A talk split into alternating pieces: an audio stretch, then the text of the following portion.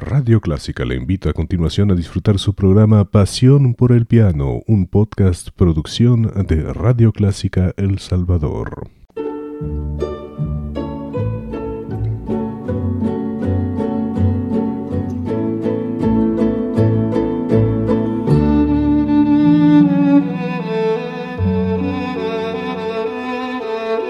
Usted sintoniza Clásica 103.3.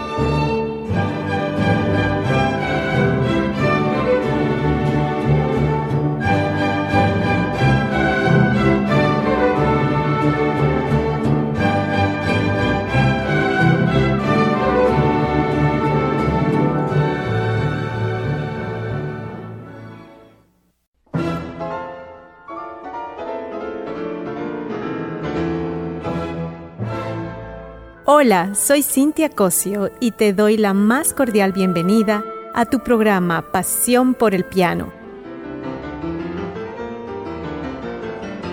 donde compartiremos 30 minutos de historia de nuestros compositores y las mejores obras para este instrumento. Empecemos.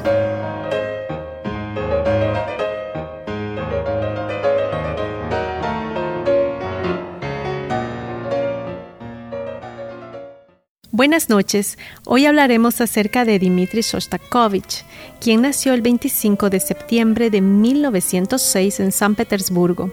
Fue compositor y pianista soviético, nacido en el seno de una familia donde la cultura era muy importante.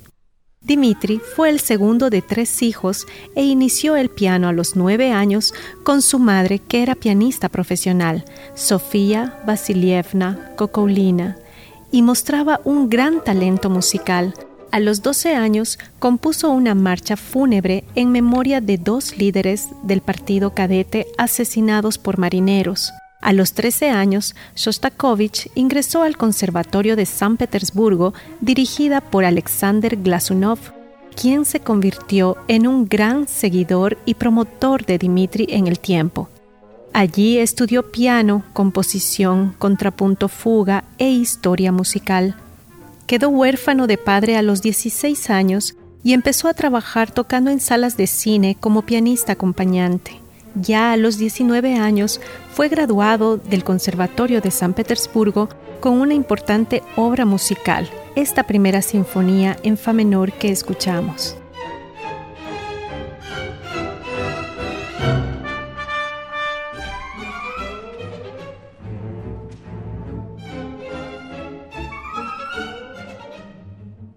Al escuchar esta sinfonía llamó la atención del jefe de Estado Mayor del Ejército Militar, Mikhail Nikolayevich Tukhachevsky, quien llevó a Sostakovich a vivir a Moscú. Allí le ayudó a conseguir alojamiento y trabajo. Dmitri inició una carrera dual como pianista de concierto y compositor. Obtuvo una mención de honor en el primer concurso internacional de piano Chopin en Varsovia a los 20 años, luego de la competencia, Shostakovich se encontró con el director de orquesta Bruno Walter, quien quedó tan impresionado de la primera sinfonía que la estrenó en Berlín ese mismo año. Otro que quedó impresionado fue el director británico Leopold Stokowski y estrenó ese mismo año la obra con la Orquesta de Filadelfia, Estados Unidos. A partir de aquí, Shostakovich inició sus actuaciones con sus propias obras y se concentró mucho más en la composición. Iniciemos el programa escuchando el tema Berceus del álbum Lullaby para piano interpretada por la pianista rusa Rima Bobritskaya.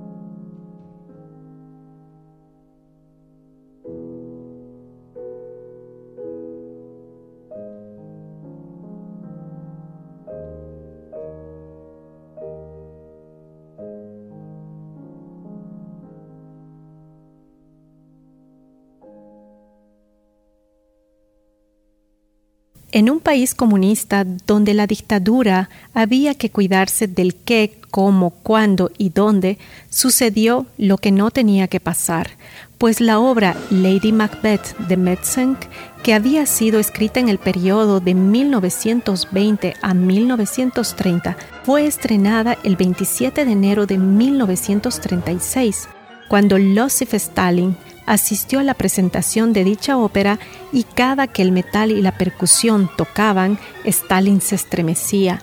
Al ver esto, Shostakovich empezó a entrar en miedo, lo cual empeoró cuando vio que Stalin y sus amigos empezaron a burlarse de la escena de amor que tenían que mostrar los actores Sergei y Catherine. Pues al día siguiente, Pravda, que era el periódico oficial del Partido Comunista, publicó que la ópera de Shostakovich fue una obra con flujo de sonidos disonantes, grasna, con gritos y jadeos, por lo que los críticos de música soviética que habían elogiado la obra tuvieron que retractarse en forma impresa. El 6 de febrero del mismo año, Shostakovich fue nuevamente atacado en Pravna, esta vez por su ballet cómico, obra La corriente límpida, denunciaron que no sonaba ni expresaba. Shostakovich, temeroso de ser arrestado, consiguió cita con el presidente del Comité de Cultura de la URSS y tuvo que pedir disculpas por tal error. Pidió hablar con Stalin para hacer llegar sus disculpas, pero Stalin no lo recibió. El 11 de diciembre de este mismo año, su cuarta sinfonía, que estaba programada a estrenar, fue suspendida y prohibida por el comité hasta 1961 y su ópera Lady Macbeth fue suprimida. Todo esto hizo que bajara su reputación y sus presentaciones de Dimitri, llegando a afectar enormemente su economía. Ahora escucharemos un preludio para dos chelos y piano, interpretado por los chelistas croatas Luka y Stefan, al piano Yoko Mizumi.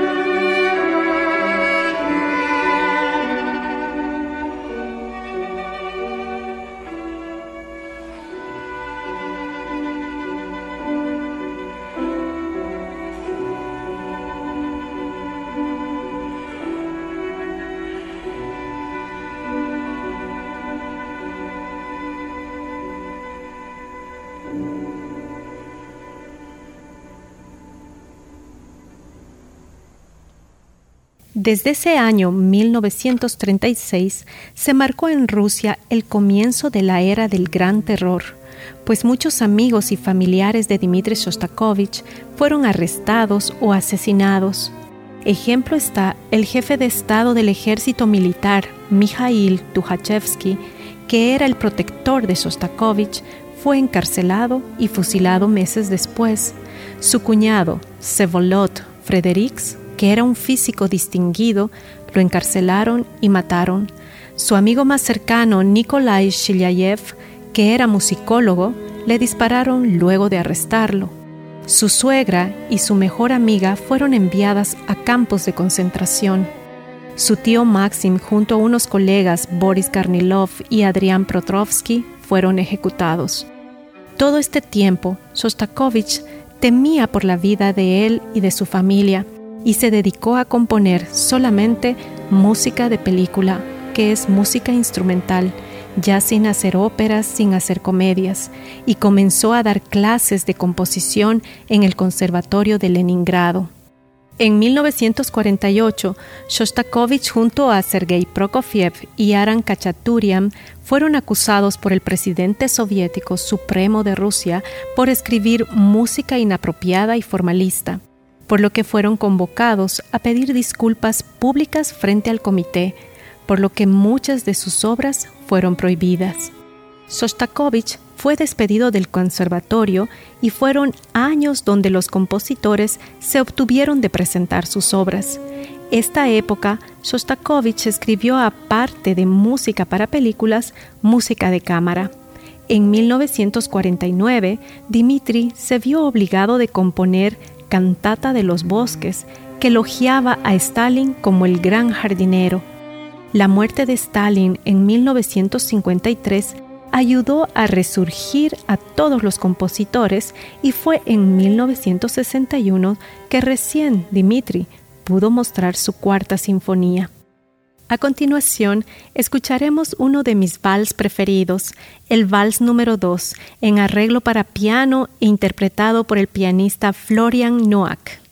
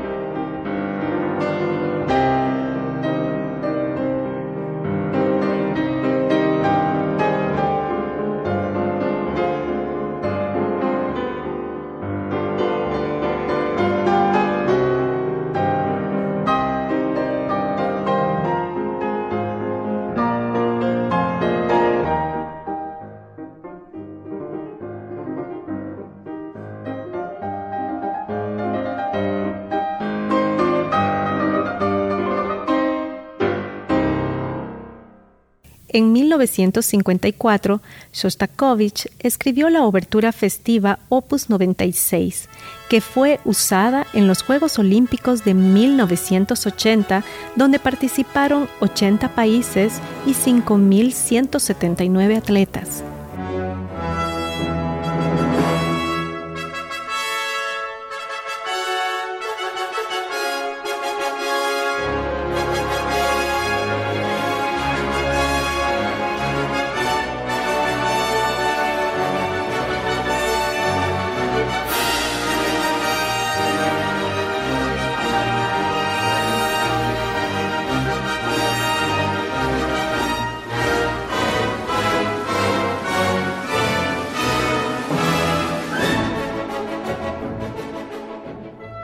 Escucharemos el concierto para piano número 2, primer movimiento Tiempo Alegro, interpretado por el pianista ruso Denis Matsuev, con quien tuve el honor de participar en el onceavo concurso internacional Tchaikovsky en Moscú, Rusia, y el cual fue el ganador de este evento.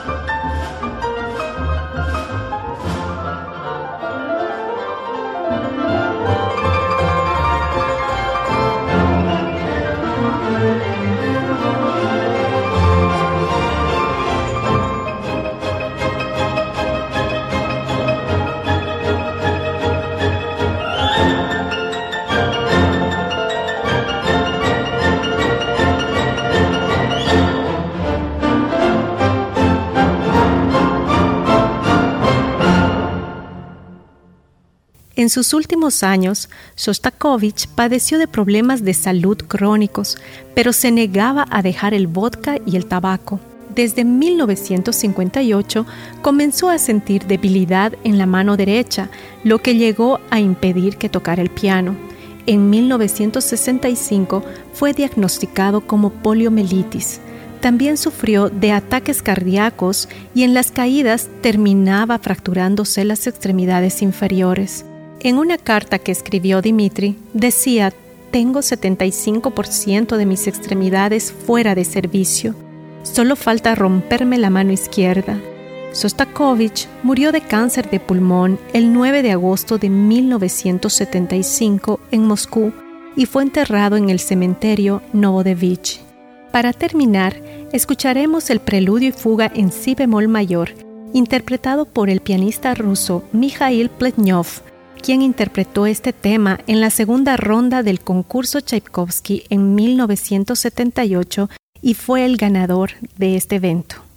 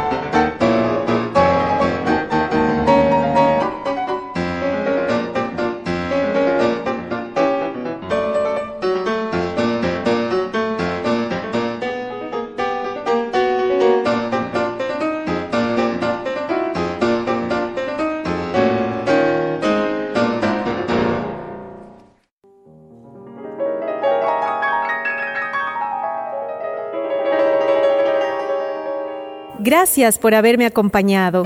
Te espero en nuestro próximo programa. No olvides que estoy contigo martes y viernes a las 7.30 aquí en Radio Clásica.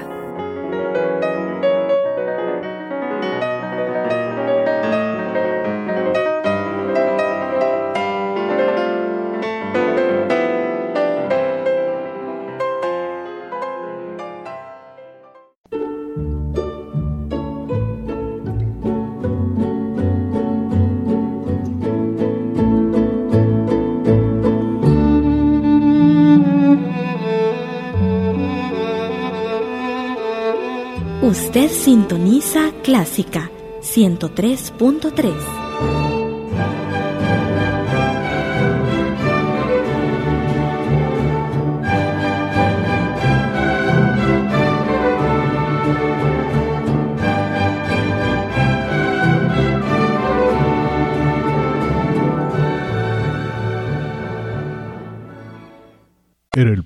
su programa Pasión por el Piano. Encuentre este y muchos más en www.radioclásica.com.sb, una producción de su emisora Radio Clásica de El Salvador.